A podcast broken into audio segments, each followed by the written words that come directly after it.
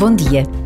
A viagem de avião não foi longa, mas permitiu que aquele encontro inesperado trouxesse memórias de uma vida inteira. Partilharam histórias, viram fotografias antigas e recentes nos pequenos ecrãs dos telemóveis. Descobriram que tinham crescido na mesma cidade, andado na mesma escola. Falaram dos que já tinham partido e das crianças acabadas de nascer. A vida é feita de memórias e acontecimentos partilhados. E ainda bem que é assim. Por vezes, basta a pausa de um minuto para trazermos à nossa memória uma pessoa da nossa vida e rezarmos por ela. Uma lembrança também pode ser oração.